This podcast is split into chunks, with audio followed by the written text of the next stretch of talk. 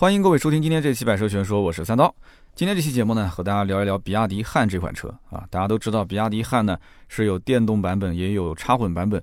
比亚迪基本上家里面的车系都是这样啊，它会有，甚至包括有燃油车，然后插混车，然后纯电车，同一款车型啊，分三个不同的版本。像类似这样的品牌，其实还是比较少的。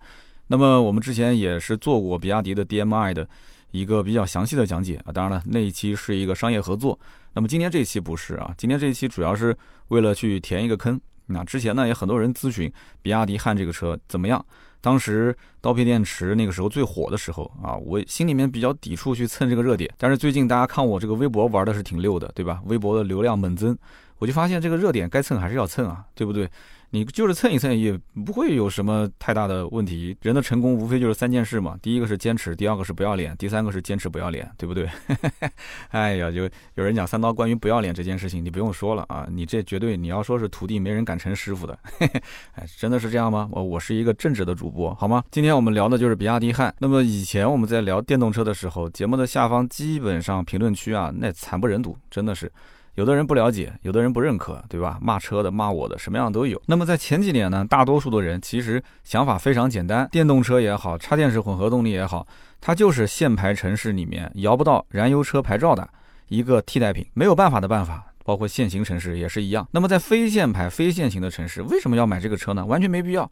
对不对？价格又那么贵啊，很少有人会主动去买电动车、插混车。但是现在这个市场环境不一样了，现在的插混也好，电动也好，价格是越来越便宜，对不对？然后从政策层面上来讲，虽然说补贴是越来越少，但是你会发现，其实相应的，包括小区里面能建充电桩啊，周边的一些呃公用充电桩越来越多，你会发现整体的电动车使用环境在变。那么很多一些限牌城市，电动车是满大街跑啊，基本上在路上都能看到好多绿牌车。那么非限牌城市能见度也很高。哎，有人讲。非限牌城市为什么能见度高呢？其实很简单，因为很多的一些城市里面非限牌的啊，他们家庭如果是增购第二辆车啊，或者是把第二辆车换掉，或者是增购第三辆车，经常会有人就选择买一个电动车。那理由非常简单，第二辆车或者是第三辆车，它的目的性非常明确，对不对？那么电动车科技感比燃油车要高一些，对吧？那么驾驶体验也跟燃油车完全不同，它哪怕就是尝个鲜。啊，别人玩过，我没玩过，我就想玩玩，怎么地，对不对？那我就去试一下。那么至于在性能方面，包括什么自动驾驶啊、智能车机啊这些方面，电动车也是天然有优势的。现在电动车你不整个什么智能驾驶，你不整个什么语音互动系统啊，造的更先进一点，谁来买呢？更不会有人去买的。所以说呢，现在你要把燃油车和电动车、新能源车你放到这个维度里面去对比，燃油车其实很吃亏。那么当然了，如果你说，哎，我就认保值率，我就认跑长途加油更加方便啊，你充个电要充多久啊？啊，我家里面没有办法装这个充电桩，周围也没有充电站，那这个没什么好说的。那燃油车适合你啊，对不对？你就不要看电动车，不要看这种混动车型了，对不对？那么电动车跟燃油车，它们两者之间并存的局面，我觉得会是很长很长一段时间啊，这个不用去争论的，对吧？要共存。那么最近呢，这个热度比较高的特斯拉的 Model Y，我们也是做过一期非常详尽的讲解。那么还有包括蔚来，蔚来其实我聊早了啊，现在有点后悔。为什么说聊早呢？因为前段时间在成都啊，蔚来不是做了一个活动，然后把他们家这个还没造出来的 ET7，就是那个电动的轿车，进行了一个发布嘛，啊，仅仅就是 PPT 的一个讲解，对吧？然后宣传说将来会用一百五十千瓦时的固态电池，续航可以达到一千公里以上。哎，怪这个话题性可以啊，一下子网上就炸了。很多人不是经常要讲吗？说什么时候电动车续航能到一千公里以上，我就买一台。哎，那你买一台啊？哎，你买啊？嘿嘿，哎，这个一千公里以上，问题是它不是马上就有，你也可以存钱，你存到明年啊。这个车子今年放 PPT，明年才有可能开始交付。而且它是固态电池啊，这是固态电池啊，你要搞清楚。这个固态电池有专家讲说，未来至少五年之内是不能量产的。但是后来也有人打这个专家的脸，说其实在我们中国台湾有些工厂已经开始小批量的生产了。所以这东西呢，我们不去谈。我觉得 PPT 造车无非就是三种啊，第一种呢就是啊 PPT 出来之后厂家没有了，厂子没了；还有一种呢就是吹牛逼吹的是特别大，但是最终呢啊吹牛逼的那一款配置呢就不卖。或者说定个非常高的价格，就不是诚心卖啊，然后其他卖的就不是 PPT 里的 那么那么牛叉的车。那么第三一种呢，啊，就是反正每一年我就出个 PPT 啊，甭管能造出来不能造出来啊，先给它吹出去，然后呢就收订单，收小订，小订也可以退。然后跟外面再吹，说你看我这车还没造出来，我的订单已经有十几万、几十万张了，谁关心你呢？对不对？谁关心你这几十万张呢？就是比较会说故事啊，新能源车就是这样。我们很少看到传统的燃油车企会去说这么多的故事，像比亚迪就是介于这两者之间啊。比亚迪你说要吹故事，好像我们很少也听说比亚迪能吹得那么啊玄乎其神的。但是你说比亚迪没有故事吧？你看这个刀片电池这一件事情。上市之后，我的天哪，在网上铺天盖地的就给它加了不知道多少个光环。很多人其实到今天为止也搞不清楚这个刀片电池到底厉害在什么地方啊。所以，我们今天其实主要就围绕这个点跟大家好好说一说啊，就说说这个比亚迪的汉这款车，就除了刀片电池以外，它到底有哪些卖点？那么这个刀片电池到底有没有那么神奇？它对这个车的性能啊，对它的包括安全性啊，啊，对它的包括整体的成本啊。啊，就有什么样的一些帮助？对于我们消费者来讲，能得到一些什么样确确实实的好处？我们还是慢慢的聊啊，因为音频节目嘛，对吧？那么其实我们首先要知道一点，比亚迪其实在我眼里面并不算是完完全全的新能源的车企，因为它有很多燃油车，它确实是国内最早一批做新能源的车企。但是你你会了解到，它的燃油车一直没有掉链子啊，它一直在做。那么新能源是它今后的一个发展方向，而且最近这个发力的点好像确实也是越来越。啊，往这方面去使劲了。但是新能源产业链它这里面有很多布局，对不对？比方说电池这一块啊，电池这个有很多厂家都是找什么宁德时代啊、国轩动力啊，找这些去采购的。那比亚迪自己的电池自己用，对不对？甚至造的多了以后，还可以再卖给其他的厂家。那么可以说，目前一些新造车势力是停留在代工厂。啊，或者说是一个啊比较简单的一个工厂的初级阶段，像比亚迪这种呢，它是从燃油车开始一直在造的，然后后来开始陆陆续续的往新能源上去发力，所以它跟很多的传统的燃油车企不一样，它很很多的这种新造车势力也不一样，所以这家企业就特别有意思。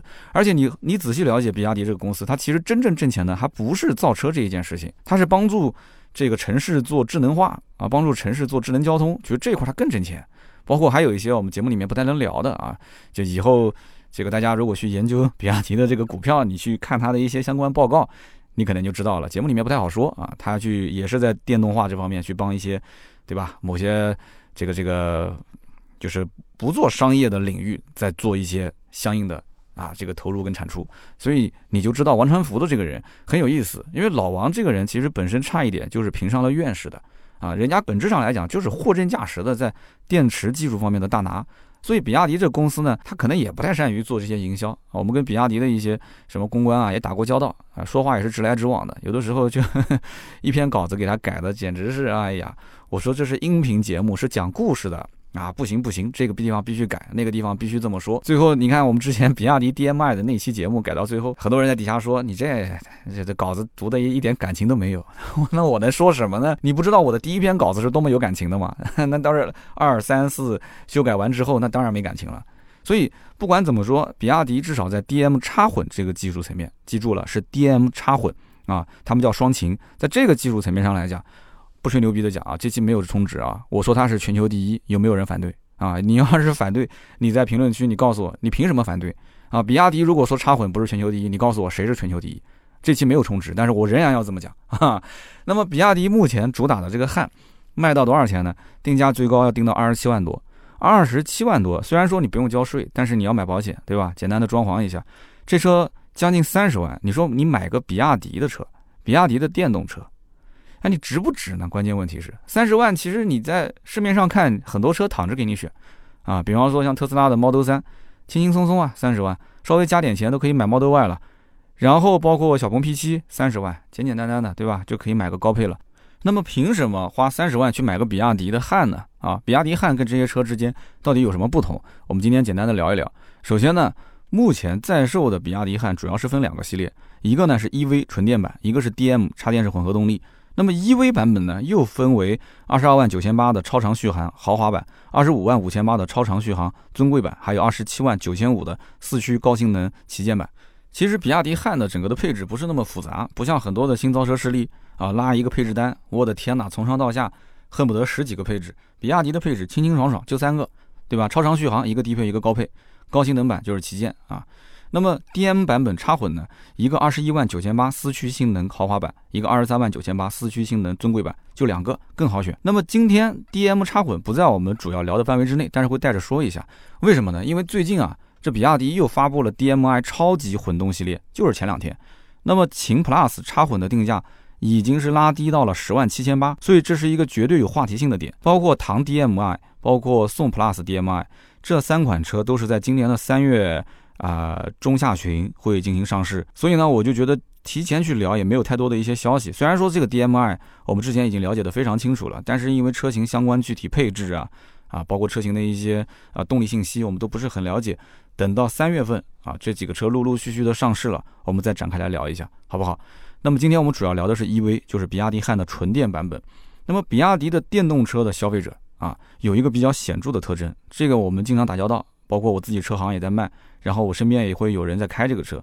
前一段时间我们不是做这个采访嘛，Model 3对不对？包括宋 Pro 的车主啊，都是这个新能源车车主。我们之前聊了一下，大家各自有各自的想法。什么显著特征呢？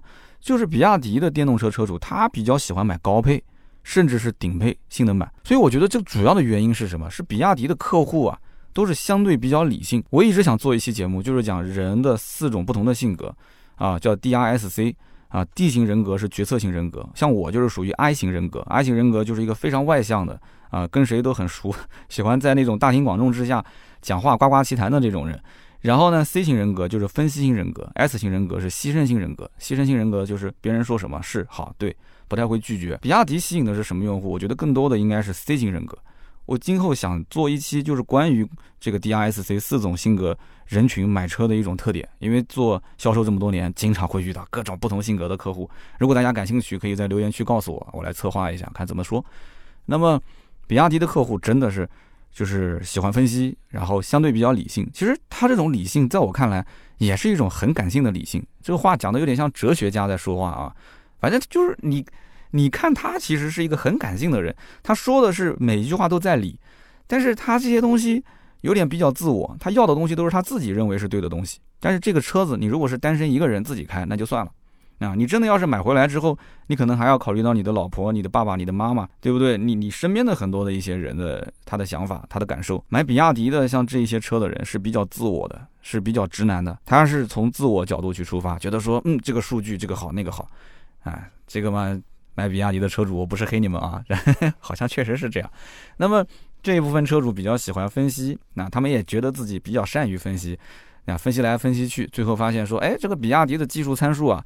非常 OK，对吧？相当 OK，然后呢也合自己的心意，所以呢他们就对于这种品牌的价值高低啊，就有意无意的给忽略掉了啊，就不是很在意。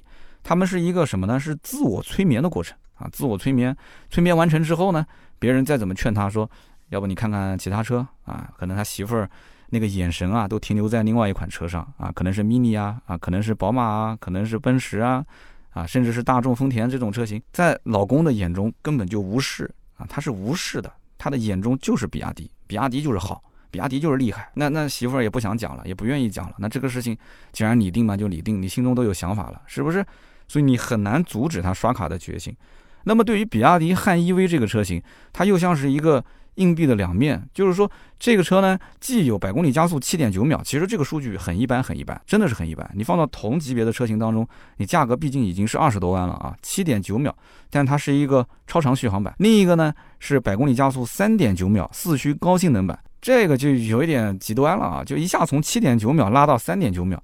价格就贵个两万来块钱，因为它普通版本的这个超超长续航有一个二十五万多的嘛，你加个两万多，直接上二十七万九千五的顶配。很多人你摸摸自己的口袋，你就其实很清楚了，你会很清醒，你的口袋里面有多少的预算，对不对？这车子不用交购置税，4S 店没什么优惠，那你直接就按照这个指导价加上一个保险的钱，就是你的落地价。啊，你再简单的做点装潢，贴个膜什么的，再加几千块。所以你想不想要，钱包同不同意这件事情很关键啊。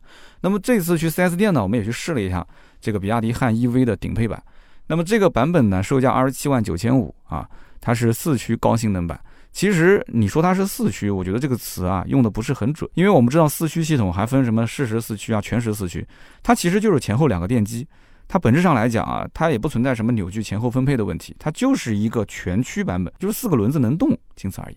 所以这台车在动力上的体验确实，呃去试的时候，我其实心里也有数嘛，就电门一踩就很上头的那种。你想三点九秒加速，那绝对是性能车的标准，是不是？然后它这个车子的其实底盘做的也不是特别的低啊，所以它重心不低，开起来呢又特别快，就是你感觉特别上头，但是又不是那种说四平八稳，就感觉是四个轮子像铁轨一样卡在地上的那种感觉，也不是。所以就很奇怪的一种快，这种快其实不是我想要的那种快。所以汉 EV 为什么会有的人试完之后回来评价不是特别高呢？就是他可能太在乎快这件事情了，而在快的前提条件下，还要稳，还要准，还要狠。其实很多东西性能车不是光是快这一件事情的，对不对？所以这车的性能方面，就是快这方面，你就不要去质疑了啊，它绝对是快的。但是你要真正买回来，我觉得你还是要注意几点。所以把我体验之后一些简单的心得给大家进行分享啊。呃，你也可以理解成是一个小小的吐槽，所以这个比亚迪的粉丝啊，这手里的砖啊，先放下啊，砖头先放下，先听我讲完。那我们吹毛求疵的讲几个小问题，好吧？那么首先一点，比亚迪汉的长续航版的这个电机啊是在前面的，它是一个前置前驱。哎，有人讲前置前驱很正常啊，对不对？那有什么好说的呢？哎，你去看一看啊，大多数的电动车其实电机是放后面，是做后驱，为什么呢？后驱它天然会得到一个比较好的性能啊，会有比较好的一种驾驶的这种动力感受。你放到前驱是为什么呢？我们一会儿要好好的解释一下，比亚迪为什么一定要把电机放到前面做前驱。那么它既然在前面的话，那这车肯定是没有前备箱的，对吧？那这也不是什么大问题了，只是提个醒，没有前备箱。那么第二一个呢，就这台车你后排坐进去之后啊，你去体验一下，头顶的高度啊，其实是比较偏低的。为什么呢？因为它地台的高度偏高。座椅呢也是顺势抬高了一些，哎，有人要讲了，那这个刀片电池它到底得到了一个什么样的客户的利益点？就客户得到什么好处呢？我其实并没有觉得说刀片电池把这个整个的电池包给压缩的更加的扁平化。我们之前聊小鹏 P7 的时候不是说过吗？对不对？它的模组的高度、电池包的高度，我没有觉得它。刀片电池真的能做到说把它的电池包压缩的很扁平。那么第三一个呢，就是顶配的后三角窗。那但这个是个人审美了，三角窗上面带了一个镀铬的材质啊，感觉好像说是不是加点镀铬就好看呢？很有高级感呢？其实并不是，我觉得很 low，我觉得很 low，还不如低配那个黑色呢。但是说实话，还不如不要呢。就这个饰板，我觉得真的就是有点用力过度了啊。这是个人的想法啊，大家可以看一看 C 柱的那个位置的一个小饰板。那么第四一点呢，就是它的中控台啊，呃，两边各有三个按键，啊，它由于是一个整体嘛，所以你按其中任何一个按键的时候，你会发现这整块中控台的这个面板都在晃。我觉得这个应该是装配工艺的问题啊。如果是有比亚迪汉的车主呢，你可以在评论区啊说说自己的感受，是不是跟我一样啊？那么第五一点呢，就是这台车虽然说顶配用的是一个十九的轮毂，但是轮毂的 ET 值还是有点偏大了，就整个轮胎是缩在叶子板里面的。而且避震器的高度也不低，所以呢，如果你从侧面的四十五度角你去看这台车啊，就感觉整台车像被架在那边一样，就完全没有那种，你说呃一个偏运动的车型，低重心低姿态那种美感是没有的。那么第五一点呢，我觉得啊，这应该是第六点了。第六一点呢，就是磷酸铁锂电池啊，磷酸铁锂电池。有人讲说是好，有人讲说不好，但是呢，优点缺点我节目之前已经说的非常清楚了。我之前有讲电动车都会提到，在进入冬天之后，它的续航里程打折确实会比较严重。那么有人买的是中配版本的汉 EV，它标定是六百零五公里的续航，那么实际充满电实测下来也就能跑到个两百三到两百五十公里。那么关于这个问题呢，我觉得主要就是磷酸铁锂电池它不耐低温啊，这个特性无法改变。所以后期比亚迪应该是在车辆的电池的热管理方面。还是要再想想办法解决这个问题。那么以上呢，你可以说我是在吹毛求疵啊，挑了一些这个有有可有可无的小问题。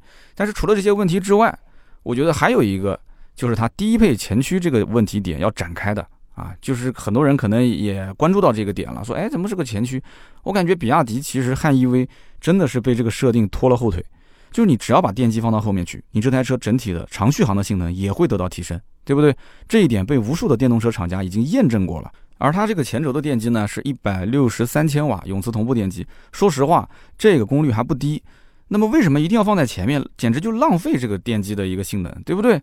好，那我们就要搞清楚一点，就是它的理由很简单，因为它有 DM 插混的焊，它为了考虑到 DM 插混的焊。那么它是共线生产、柔性生产线，所以它要节省成本。它前置电机嘛，你想插混前面肯定是要有引擎的嘛，对不对？前面的引擎结合一个电机就 OK 了。所以因此 DM 的这套系统跟 EV 的这一套系统，他们在上面进行共线生产，它不需要做大幅度的改动，所以因此前轴安置电机作为一个前驱的版本，这就是它的根本目的，其实就要省成本嘛。啊，两台车同时跑量，如果卖到一定的这个数量级之后，它的整体成本就会被摊销掉嘛。那么有人可能会说无所谓啊，前驱后驱只要是个汉，反正我觉得合适就买呗。那这里面我觉得你要了解一点，就是前驱车它在百公里加速上是有天花板的。如果你真的不追求性能各方面、操控各方面，那我觉得没问题，你直接买就可以了。但是如果你要想再细究一下这里面的一些区别，那你要知道前驱车前轮既要负责加速，又要负责转向。啊，同时还要受到一个叫扭力转向的影响，所以你要搞清楚这个扭力转向的问题对于你来讲影响大不大。这就是为什么有的人试驾完汉 EV 之后，他会觉得说方向盘好像急加速会有点跑偏。其实这就是扭力转向的问题，因为这里面解释起来很复杂。基本上你可以理解成就是你当急加速的时候，其实它的这个大量的动力是输入到驱动半轴，然后两端的气动半轴长度不一样。因此呢，它其实两侧的驱动轮的扭力也不一样啊。半轴短的一侧扭力更大一些，半轴长的一侧扭力更小一点，就导致其实一侧的车轮上的牵引力是大于另一侧。简单就讲那么多。那么因此，你开前驱车，你要想一想，你得到的是什么驾驶感受？你开后驱又是什么样的驾驶感受啊？你要如果真的前驱后驱你开都开不出来什么区别，那就当我没说。所以因此，比亚迪如果愿意下血本的话，去提升这个车的一些操控感的话，其实它可以咬咬牙就把汉 EV 的这个单电机的版本啊，把电机放到后面去。你不要考虑到说什么跟 DM 版本做这个什么混线啊，对吧？柔性生产啊，该加点成本加点成本。比亚迪赚的挺多的啦，你看这股票价格涨那么高，对不对？变成一个后驱的版本，我觉得还是挺香的，对不对？那么另外一点，比亚迪汉的竞品车型有哪些？我觉得这得分开来看，因为汉的产品做的很全。那么有插电式混合动力的版本啊，也有纯电的版本。那目前没有听说比亚迪汉有燃油版啊，没听说，我估计也不会有，因为这个汉现在在所有人的脑海里，其实还是纯电的版本印象是最深的，就是刀片电池嘛。就通过这个，大家都觉得说，好像汉就是一个电动车。那么同时呢，比亚迪汉的 DM 版本和 EV 版本，它又分成两种不同的外观设计。DM 的版本看上去呢，更加的，呃，我觉得就是可能偏商务一点。然后 EV 的版本呢，看上去会更加运动一些。那么在店里面呢，我和销售也了解了一下，就是一线的销售情况。基本上来看，比亚迪汉的客户啊，都是在网上看了很久很久。那么他进店之后一开口啊，就知道是老司机了啊。然后他们会巴拉巴拉的自己说很多跟车相关的东西，销售都不用开口啊，就觉得这车怎么怎么好。就是我前面讲的，就是他自己已经被自己催眠了。销售你不需要再讲很多东西，为这款车啊，你想给他什么？添砖加瓦不需要言多必失，你只要带客户去试驾就可以了。你让他自己去感受，自己去体验。那么来看汉的人呢，还有一些是对比燃油车啊，这点很有意思。就是年轻一点的客户呢，他会比较，比方说像凯迪拉克的 CT 五，因为 CT 五的价格打完折正好是落在比亚迪汉 EV 的这个价格区间。那么年长一点的、岁数大一点的啊，可能会比较，比方说凯美瑞啊、雅阁的混动。那么也有一些是看新造车势力的啊，新能源车，比方说拿。汉 EV 去比小鹏 P7 的啊，或者是拿汉 EV 去比特斯拉的 Model 3的，那这一批的客户呢，啊，最终你说落到汉的这个车型上还是比较少的，基本都是被秒杀。那么真正愿意下单的客户，其实主要集中在二十三万九千八的 DM 的，就插混高配尊贵版，还有就是纯电的高配二十七万九千五啊，这个四驱高性能版，就跟我之前讲的一样的，就是玩这种车的人，要不就不买，要买直接干顶配。那么目前来讲，比亚迪汉是没有优惠的。而且订车呢还要排队，最近你要下单的话，我估计年前可能勉勉强强能拿到车。你要再晚点下，过年前提车基本就不要想了。哎，它还没有多少的这种产能放那个地方，哎，它不是说订单特别多，产能有限，所以比亚迪厂家他也会想，就这个车子卖那么贵，那我怎么让，就是如果真的有人觉得香，但是最后一摸钱包发现，一看到钱包就不香了，给你提供这个三年期的零息贷款，百分之五十首付，对不对？那么这个问题点，我们也是找相关人员去了解了一下。这里面呢，4S 店都是要收手续费的，而且收的手续费呢，呃，还不太一样，有的地方三千，有的地方五千。虽然说我也知道这都是不成文的规定，但是你要知道一点，其实我自己买电动车，我当年就是因为它就是利息比较高，还不是手续费，就是买电动车的人啊，有一个很有意思的现象，就是他的预算是基本上掐的好好的。很少有买电动车的人说，特别是买这种可能是十几二十万、二十出头的，说我能上下浮动个两三万，浮动个一两万，他看准这个配置，看准这个型号，他就去买，他根本就不太能接受，就是在我的就是思考范围之内，就这个预算就那么多，你突然又冒出来一个这边三千那边五千，他其实心情是特别不爽的。它跟燃油车不一样。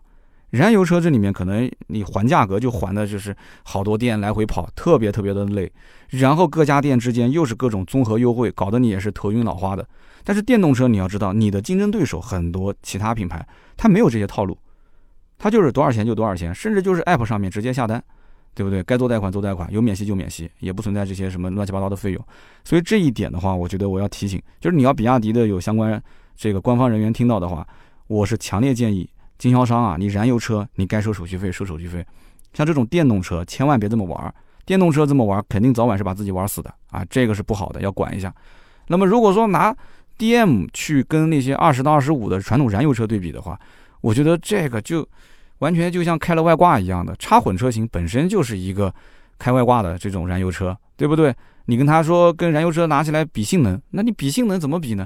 对不对？你像它的 DM 的版本。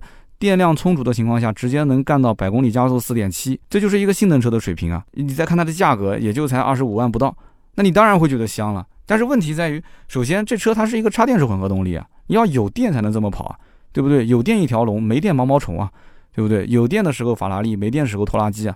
所以电量充足的情况下是可以跑出来的，但是它油箱又比较小，对不对？充电呢又只能是慢充，所以这就是你要考虑到的问题点。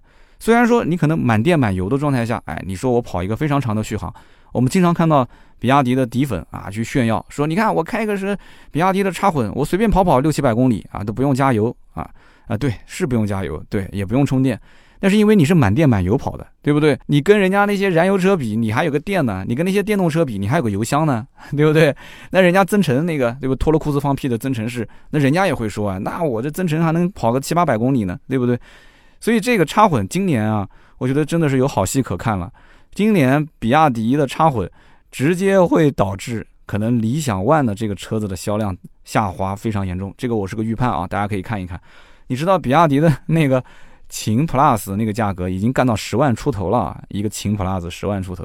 其他的车子陆陆续续后期，我刚刚前面也讲了，因为它的产品线比较多，它一定是会把价格拉得越来越低。啊，包括后面我们说磷酸铁锂电池、刀片电池，也是在往低成本的方向走。所以你说你像什么理想 ONE 三十多万搞一个那种车子，一个一个空壳子挂那个地方，绝对不可能的。我跟你讲，你一直吃政策吃那么香，对不对？不可能的。后期比亚迪第一个干它，你看呢？比亚迪只是暂时没有玩像理想 ONE 那么大的一个，对吧？六七座的车型，比亚迪后期推一个车，对吧？空间各方面都比你大。然后呢，也是个六七座啊，同样也是一个插混，你是增程，我是插混，然后价格直接干的比你便宜个十来万，你看你怎么玩，对不对？只是没有出现，人家暂时不想跟你玩这个。那回头想一想，插电式混合动力车型也不是随时都能保持电量充足，对不对？那如果说没电的话，那电机就反而变成一个累赘了。你没有电，用燃油开，驮这个电机在路上跑，很多同类型的车，其实你会发现啊，馈电的时候它真不一定比燃油车省油。啊，所以有些人就认为说，所谓的插混就是一个鸡肋啊，又要充电又要加油，然后还要担心没有电，还要担心没有油，对不对？你要想省钱就上纯电，你要想续航就上纯油。但是这个逻辑呢，我觉得也不能那么纯粹。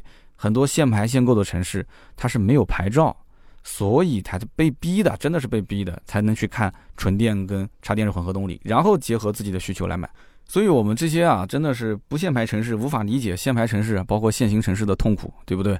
他们既要保证说平时上下班通勤啊，又想省点钱，然后又要保证说能带家人偶尔周末去长途自驾旅行。所以，因此像这种插电式混合动力啊，就符合他们的这些需求点。哪怕价格贵一点，那又怎么样呢？没办法，它牌照更贵啊，甚至你有钱也买不到啊。所以，限牌限行城市为什么喜欢买插混，喜欢买什么所谓的增程这些车，就是根本原因在这里。但是呢，这里面又有一个问题，就是刚刚前面讲的，插混车型只有慢充口，它没有快充口，绝大多数都是这样。所以因此你必须有个私人充电桩。但是你限牌的城市、限行的城市，基本上又都是大城市，这大城市里面的房价已经是非常贵了。然后买个车位呢，负担又更重，对吧？没有固定的停车位呢，又不能装充电桩。你去外面充电呢，外面的公用充电桩大多数又没有慢充，它都是快充。所以这就是最尴尬的一件事情啊。那么理论上来讲，比亚迪的这个插电式混合动力啊，它的 NEDC 的纯电续航是八十一公里，对吧？可以简单的应付上下班的这个行程。但是你要搞清楚，这个续航啊，你只能按照五到七折来算，实际上它跑不了八十一公里的，绝对是跑不了的。因为我试过很多插混，基本上能打个七折就算不错了啊。那么 DM 呢？为什么它这个打折有的时候比纯电还要再多一些？因为它本身就没有考虑到说你会长期用纯电来开。所以它在整个的电耗方面，厂家没有做很多的一些优化，因为你没有电，你可以用油跑啊。你不像电动车，电动车你说没电那就趴窝了嘛。你天天大马路上面这个牌子的车子都是用根绳子在拖，后面有个人在在推，那这个品牌那肯定就没人买了嘛。所以电动车它要考虑到它要保持一个相对比较低的能耗，它要用各种各样的算法，用包括轮胎啊，包括减重啊各方面来解决这个问题。但是这种插电式混合动力不用考虑这个问题啊。对不对？你没有电，你用油就是了，对不对？所以我相信绝大多数人真的就是没电了，他也会用油来跑，他不会特意停下来去找一个充电桩去充电。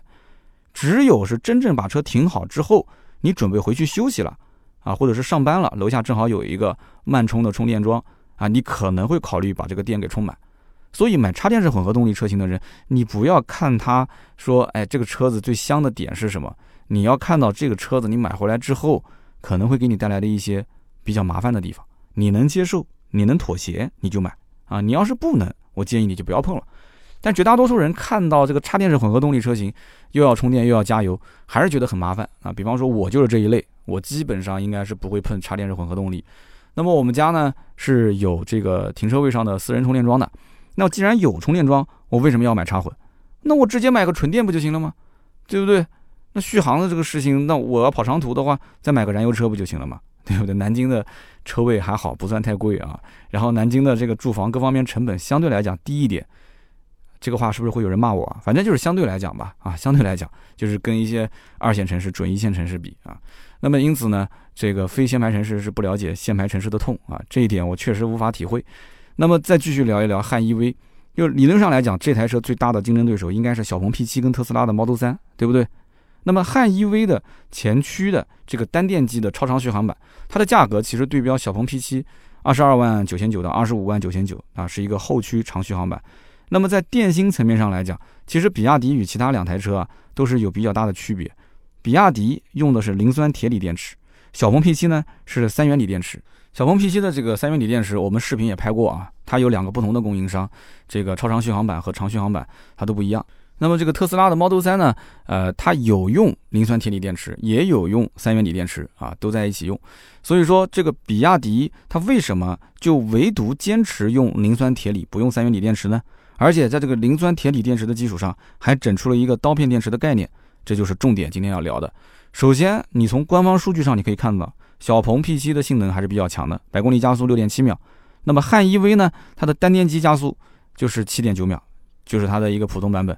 那么相比之下，比亚迪的续航会更长一些，对不对？达到六百零五公里，小鹏 P7 的长续航才五百八十六公里。我们比的都是它的最低配啊。但是你不要忘了，P7 有一个后驱超长续航。其实小鹏 P7 卖的最好的版本就是这个后驱超长续航版。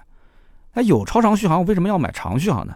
超长续航的这个续航里程数是六百七到七百零六啊，二十五万四千九到二十七万六千九。所以你这么一比的话，那汉 EV 又没有什么优势了，对不对？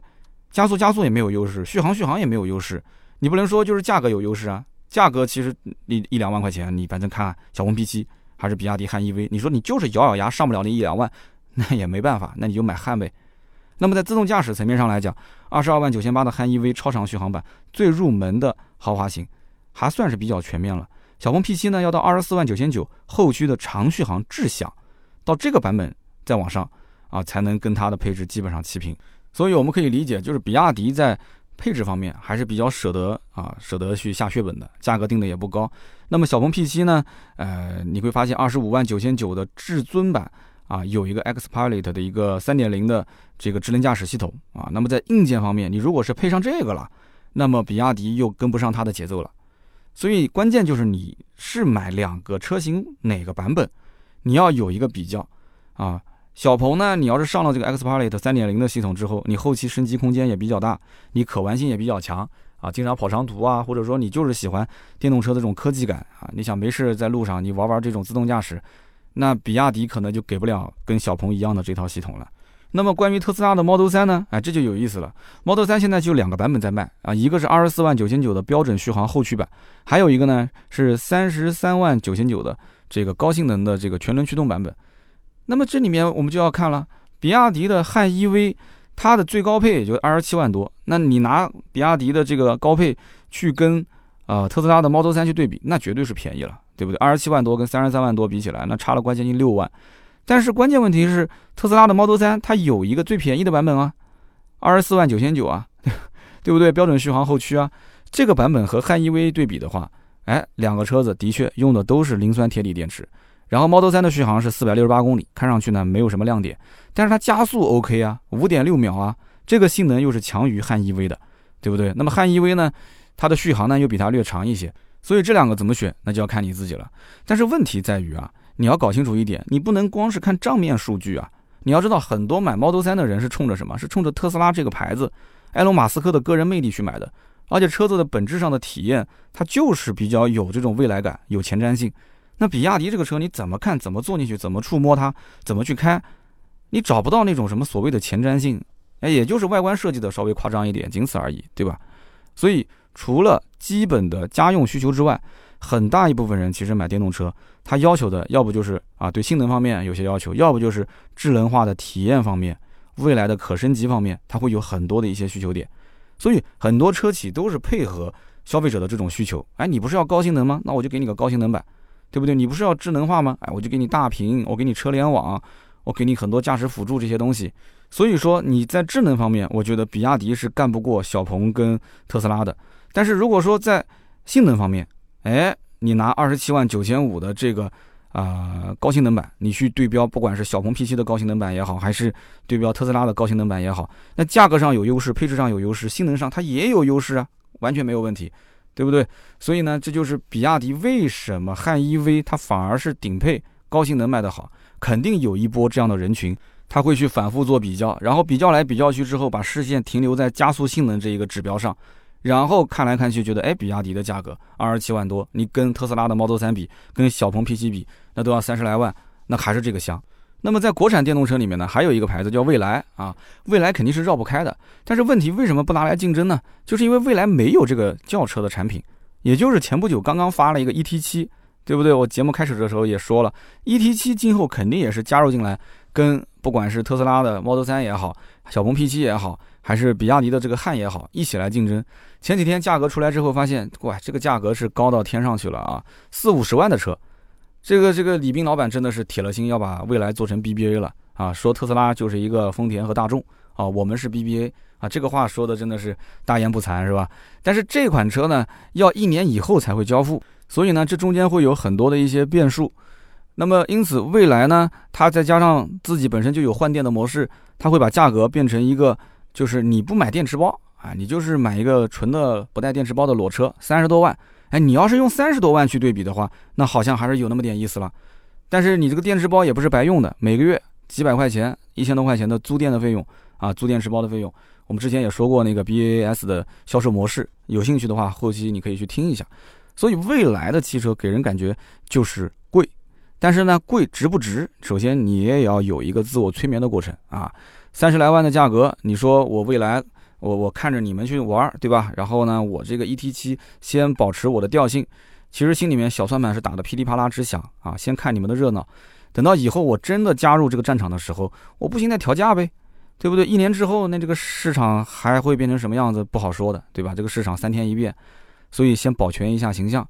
那么除了所谓的空间、价格、配置这些我们前面聊到的因素之外，比亚迪汉 EV 更多的核心点其实就是这个我们前面讲的刀片电池。有人说等了半天你也没解释刀片电池，不要着急嘛，对吧？好东西都是压轴的嘛。比亚迪现在把刀片电池真的是把当成是自己的一个一个一个怎么说呢？一个一个利器啊，就到处宣传。那么很多朋友也搞不懂，就这个比亚迪的刀片电池到底是一个什么东西？感觉听起来不明觉厉。这个呢，其实网上的宣传有很多人讲的太复杂了。我们简单一点讲啊，就是我们知道新能源车无非就是。呃，磷酸铁锂电池大家知道的，我们刚刚一直在提的比亚迪的另外一个三元锂电池，大家也都很清楚的锂电池嘛。这两个电池什么区别？简单讲，三元锂电池就是镍钴锰啊，这我们之前说过的，或者是镍、钴、铝，就这三种材料并在一起，就叫三元锂电池。那么能量密度比较高啊，低温性能也还可以，但是呢稳定性不够好，所以会出现一些像什么自燃啊啊这种现象。所以你看我们在网上经常看到有些车自燃了、烧了啊，一查说是个三元锂电池。磷酸铁锂电池呢相对来讲更稳定一些，啊它不太容易自燃啊。我们之前也讲过这里面的一些原理，它的寿命也会更长一些，但是呢它的能量密度会相对就是比三元锂电池要更低一些。所以它不能像三元锂电池那种，就是同样的，比方说两块电池包大小一致，啊，你能做到像三元锂电池能量密度那么高，能量密度高了嘛，续航就变长了。但是呢，磷酸铁锂电池在这种超低温的环境下，有的时候就会出现它的整个的续航啊衰减都比较的严重啊，这也是没有办法的。所以呢，它有它的优势，它也有它的缺陷。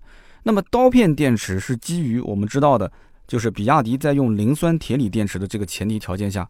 它到底厉害在什么地方呢？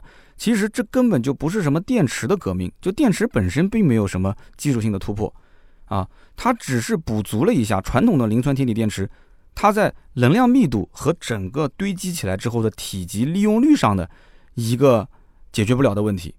也就是说，它的排列方式或者说是它的组装方式产生了一些变化。那它是怎么变的呢？其实非常简单，我们知道每一个电动车它都会有一个电池包。原来的电池包呢，它应该是通过先是找到一个电芯啊，然后用电芯去组成一个模组，然后用模组再组成一个电池包。所以每一块大的电池包里面有很多的模组，很多的模组里面又有很多的电芯，这就可以理解了吧？就像我们剥一个橘子一样的，橘子剥开来之后，里面有一片一片的小橘子，每一片橘子你再把它剥开来，里面里面又有一颗一颗的，就像果粒橙一样的。那就是这样子组成的吗？那么现在的刀片电池是怎么操作的呢？就是把橘子一剥开，里面就是果粒橙啊，就这么简单。有什么好写那么一篇长文章去解释那么多东西呢？那么这样的好处是什么呢？刀片电池这样的一个组合的形式啊，改变了之前的从电芯到模组再到电池包的一个过程，所以它就更加的直接，对不对？那么模组需要占用体积，需要占用重量。那么你绕开了它的模组之后啊，你橘子一剥开，里面没有橘子皮了，对吧？你把橘子皮剥开来之后再去称一称，就是裹着那个果粒橙的那外面那层皮啊，你把那层皮你再去称一称，其实还有一点的重量，重量也变轻了。然后呢，它的整个的电芯不就可以塞得更多了吗？那续航里程不就变高了吗？所以呢，这就是比亚迪所谓的叫做 CTP 技术啊，也就是电芯直接产出成一个电池包的技术。所以这么一来的话，砍掉了模组。节省了成本，节省了体积，节省了重量，那就可以干很多的事情，对吧？增加电量啊，大幅度降低成本啊，对不对？那么同时，比亚迪在做这件事情的时候，也要解决很多的问题，因为这个模组啊，就是电芯组成模组，模组组成电池包，模组这件事情，它其实是有必要的，它不仅仅是把它按照这个什么排列顺序排得整齐一点，这里面最核心的一点还包括安全性的问题啊。我们还是讲刚刚那个橘子的问题，你说那个橘子，你要是一不小心，啪。你把那个中间那一个一片小橘子掉地上了，那好歹外面还有个东西包着呢，对不对？你把外面那层皮撕掉了之后，你还能吃里面的果粒橙呢。但是你现在直接你橙子一剥开，里面就是对吧？果粒橙了，哗啦一下掉地上了。那你再怎么洗干净呢？那毕竟是掉地上的，你跟那层皮剥开来之后吃里面的芯子，那完全不一样啊。所以说，比亚迪比较厉害的一点啊，确实就在这个地方，就是他肯定也考虑到这个问题点了，他就把这个单体电芯做成像刀片一样插在电池包里面。它的这些解决方式方法都是在这个电芯的层面上，它解决这个电芯啊，怎么考虑到让它变得更加的安全，然后直接插入到电池包里面就可以用。那么这个刀片电池还可以根据不同的车型、不同的电池包的形状，可以控制在六十公分到两百五十公分这种长度啊进行调整。然后呢，模组也没有了，是吧？那个可以大幅度去提升它的能量密度，提升它的续航里程。所以简单的讲，刀片电池不是电池的一个革命性的突破，它只是省去了电芯组成电池组的这么一个过程。那它直接在电池包里面插入刀片电池，就这个刀片电芯，你可以这么理解，它们同样体积呢，就可以增加更多的电芯续航上去。那么我们在研究比亚迪这个刀片电池的时候，其实看到一组是中信证券发的一个相关研究报告啊。他说，比亚迪二零一九年的时候，它的这个电池包的成本大概在八百五十块钱每千瓦时，也就是一度电八百五十块钱，这个成本其实不算太高的。那么刀片电池可以在这个基础上再降低百分之二十到百分之三十。那么也就是说，如果刀片电池能够应用到比亚迪的全系车型上开始普及的话，它可以大幅度降低它的电池的成本。那么厂家如果今后要是良心一点的话，那很有可能比亚迪今后的全系的这种电动车，包括插混车辆的价格会再次往下降。那么降价对于比亚迪来讲，肯定就能提升它的产品竞争力啊，对不对？人家买比亚迪图什么呢？就是买个性价比，对不对？所以比亚迪今后如果真的成本大幅降低了，它应该是会这么做的。这就是新能源车今后的发展方向，就像手机一样，变得越来越便宜，然后功能越来越多，对不对？品质越来越好，那就是这样。这是一种就是盈利的生态啊，你要构建一个生态。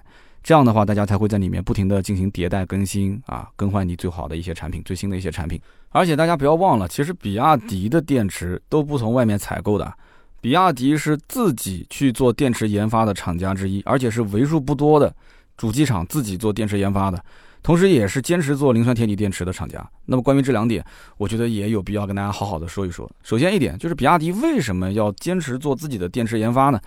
我觉得这个你可以听听我往期的节目，我相信很多朋友听过我的节目，老铁都知道，比亚迪的创始人王传福本身就是一个学院派，人家就是在电池方面啊就是专家。然后九四年搞了一个电池小作坊，当然了，这个老王家背景确实也还可以啊，就是他本身家里人比较有钱啊，上手九几年的时候就给了他几十万，说拿去创业。然后搞了个电池小作坊，不到三年就变成了一个纳税大户，紧跟着慢慢慢慢就做到一个全球电池这个销售排行榜能排到前几名。你想，人家那个时候就已经腰杆子非常硬了，就不造车也能挣钱啊。然后二零零三年开始去做电动车，二零零六年开始成立研究所，二零零八年开始发布了一款大家应该还是比较熟悉的比亚迪 F 三 DM，当时应该是全球第一款搭载这种双擎的插电式混合动力的车型。所以人家玩插混。是玩的非常早的，而且人家这个方向本身人家就是玩电池出身的，对不对？只不过现在大环境正好是巧了，国家大力发展新能源，要推电动车、插电式混合动力，那当然比亚迪是第一批受益的了。那么另外一个原因是什么？就是他这样做也能带来不少的好处。那比方说他自己的电池，它可以有效控制成本。因为技术在我手上啊，别的电动车车厂要去找第三方，什么宁德时代、国轩啊，去进行采购。比亚迪自己家买来原材料，自己下锅就炒了，对不对？就跟炒菜一样的。那当然是自己家做饭成本最低了。你偏要去饭店吃，那当然贵了，对不对？而且口味还不一定好，是吧？所以他是把技术握在自己手里面，然后节奏呢自己来控制。产能呢？啊，我可以选择，呃，我生产多少我就造多少电池，也可以选择我多造一些，然后卖给别人啊，看心情呗，对吧？能挣钱我就卖，不能挣钱拉倒。那么，二零一八年的时候，比亚迪跟长安就签署了一个战略合作，一九年和丰田也达成了一个合作，所以比亚迪是准备二零二二年之前把这个电池业务直接剥离出来，然后单独上市的。所以，因此很多人还在质疑说，比亚迪的这个什么股票不股票？其实确实也是这样的。如果比亚迪把它的电池单独剥离出来去上市的话，那它现在这个股票，我估计，嗯，我我不我不评股票啊，反正我就告诉你有这么一件事情：二零二二年之前，很有可能电池业务单独剥离出来上市。那么到时候肯定大量的汽车厂会去采购他们家的这个单独剥离出来的这个供应电池的公司。所以你要关注一下，它后面剥离的公司去哪上市？是国内上市，还是港股，还是美股？那么再聊一聊比亚迪为什么坚持磷酸铁锂电池？那么我综合梳理有几个原因啊。第一个，磷酸铁锂电池高温下的稳定性比较好。虽然说这个可能低温下它的这种衰减会比较多一些，但是你要知道，低温下衰减多最多是续航不够。但是你要如果耐高温的这种性能不是特别的好的话，那自燃这种事情那可是负面啊，对不对？你说你低温续航短一点，这还不一定是负面，因为大家都短，只不过你更短一点而已。对不对？哎，就大家都短，就你更短。那么磷酸铁锂电池的稳定性和安全性，哎，就是比亚迪觉得它这是一个最突出的优势，可以坚持去做的啊。那么第二一个呢，就是我们国家的这种，我们讲三元锂电池是什么？是镍钴锰，对吧？那么镍和钴这两个资源可以说是极度匮乏的。我之前看到一个数据啊，就是说我们的国土资源部公布二零一一年全国矿产资源的一个储量通报，这个钴的储量啊，七点九九万吨。然后呢，具有开采意义的存储量为四点二一万吨，能查明的总的存储量是六十四点五九万吨。那么我们国家的这个钴资源的存储量占全球总量的百分之一，所以它的整个的进口依赖度可以高达百分之九十以上。那你说百分之九十以上都依靠进口是什么个概念？对不对？三元锂电池是离不开镍和钴这两种贵金属的，但是这两种贵金属都是有国际期货交易，所以它的价格波动啊。也是比较大，所以因此这个里面很多厂家心里就没有个底啊啊，就是你说造新车三元锂电池，然后电池价格突然变高了，我车价不能动啊，我没听说哪个电动车的车价还是能跟电池的供应价格来进行联动的，这又不是油价。那么磷酸铁锂电池呢，它就不需要考虑这个问题啊，它没有上面两种贵金属，整个的电池生产的原材料应该说相对来讲更加容易获得，价格也相对来讲稳定，这也是比亚迪坚持的原因。那么第三一点就是技术层面和市场竞争环境。我们知道这个锰酸锂电池啊和这个三元锂电池，它的核心技术都在日韩公司的手里面，比方说像松下啊、三星啊、LG 啊这些啊。那么三元锂电池的技术呢，日韩的龙头企业做的已经非常成熟了。那么磷酸铁锂电池其实日韩没有怎么去进行发力，那么能称得上竞争对手的，也就是美国的，比方说像 A 幺二三，包括 Balance 这两家公司。那么也就是说，磷酸铁锂电池在全球市场上，它的竞争性不算特别大，它是一个蓝海。而且比亚迪呢搞这个磷酸铁锂电池的时候，技术差距和美国公司其实并不大。那么再加上比亚迪这么多年啊电池方面的制造经验，所以它的技术超越的可能性是非常大的。啊，那么当然了，比亚迪，你说他想不想涉足三元锂电池？他其实也想，他也不是不能做，只是就是你的精力分配一样，就像我三刀一样的。那我做音频，再配合一个长视频，那我的生活中的时间节奏已经非常非常的赶。你让我这个时候还要去做小视频，还要去做直播，还要去做什么线下，那其实我就没有重点了嘛。所以比亚迪肯定是先找重点，就干磷酸铁锂电池，啊。那么你要是说还要涉足三元锂，其实难度会更大一些，而且失败的概率更高，没有什么竞争性嘛，对不对？所以呢，这就是他为什么坚持磷酸铁锂。那么今天聊那么多，也快一个小时了，我觉得，呃，干货干货也有吧。反正比亚迪的关于汉的这款车的评价也聊得挺多。那么希望对大家呢有所帮助。那么以上就是今天节目所有的内容，感谢大家的收听和陪伴。关于比亚迪汉的这款车呢，啊，大家有什么想说的，也欢迎在我们的节目下方留言互动。总体来讲呢，其实比亚迪汉在纯电动车这个领域应该算是一个不错的车，但是呢，没有特斯拉 Model 3更有前瞻性，没有小鹏 P7 更有未来感。比亚迪汉被刀片电池这么一件事情神化之后啊，这台车可能就加了很多的光环，它的购买价值好像就是这么个电池包，一个刀片电池很厉害。可是每一个人对一台车的评价，它是要综合考量的。我身边还是有不少人其实想支持民族品牌，但是去试过比亚迪汉之后。还是有一些失望的，所以说，就对于买电动车啊，还是要遵循一个道理，就是你要想自己到底要什么，对吧？你要的是不是他能给你的？就像买手机一样，有的手机芯片特别好，但你是不是就一味的去追求那些最好的芯片的新款手机呢？啊，有的是前置广角，有的带防抖，有的带美颜，效果特别好。每个人的需求点是不同的，所以你根据你自己的需求来买就可以了。讲到手机，就是我前段时间真的是切身的感触，我不需要它的芯片有多好。因为我想经常拿手机拍一点小视频，发发微博啊，拍些 vlog，对不对？拍些 vlog 的话，那我可能就需要它能够防抖，能够前置广角，这就是我的刚需啊。它再带点美颜，当然更好了。但是呢，带前置广角的，像什么 Lova 八，它又不带这种，你看有的是背后还带蔡司镜头，对不对？它的背后的相机又不是蔡司的，然后背后的相机带防抖的，像那个 vivo，它前置又不是广角的，啊，又没有一个说都能做到。两全其美的，那么有的确实也还行，综合拍照啊，就是拍我主要是拍视频啊，拍视频都还行。但是结果你会发现，这个机器呢，呃，它的这个收声效果又不是特别的好啊。就是我们讲出去拍的时候，你再加一个外置话筒的话就很麻烦。你手机如果能收声效果也很好，然后前置又是广角，后置又是蔡司镜头，哪怕你芯片性能低一些，我觉得我都能接受，没有问题。所以这就是一个最典型的，就是我知道我要什么，然后通过我的需求去找有没有符合的产品。好吧，那么今天节目呢，我们就聊到这里。那对于比亚迪汉这款车，大家可以多多交流。节目下方留言互动是对我最大的支持。我们每期节目也会抽取三位，赠送价值一百六十八元的芥末绿燃油添加剂一瓶。那么上期节目的抽奖呢，我选择了一个简单粗暴的方式，就是选择了最早留言的三条，也就是我们的沙发，然后板凳，然后这个坐在地板上哈。那么第一位是 H 雪儿 baby，这是我们的正儿八经的官方认证第一条留言。第二位叫做。夜雪孤狼二十六，第三位叫我爸爸是科学家。那为什么这么选呢？我最近呢也在追一些同行的这个音频节目，我就发现，就是同行的音频节目，你想去抢他的沙发还是比较难的。就是比较火的一些节目，它的更新周期呢，虽然也像我一样，可能是周三、周六更新啊，但是我理论上来讲都是周三、周六的下午四点。那比方说今天这一期，它就不是下午四点。今天这一期，我现在录音快结束的时候，已经快六点了。我们真正更新的时间应该是晚上的七到八点。那么有谁能说，哎，一下子我就瞬间能抢到榜一的？就是就是我的沙发，我觉得他就很有可能是一直在刷我的节目，然后突然之间发现啊节目更新了，我就赶紧留个言说我是第一个，就这种心情我是可以理解的。我觉得他是真铁粉，那么也是希望大家多多支持。到我不是说以后每一期都是这样抽啊，但是我因为最近在追别人的节目，我也是在想，这个真的是很有意思，我能感受得到这三位当时看到我节目更新时候的那种状态。非常感谢大家的支持，非常感谢啊！那么今天这期节目呢就到这里，我们周六接着聊，拜拜。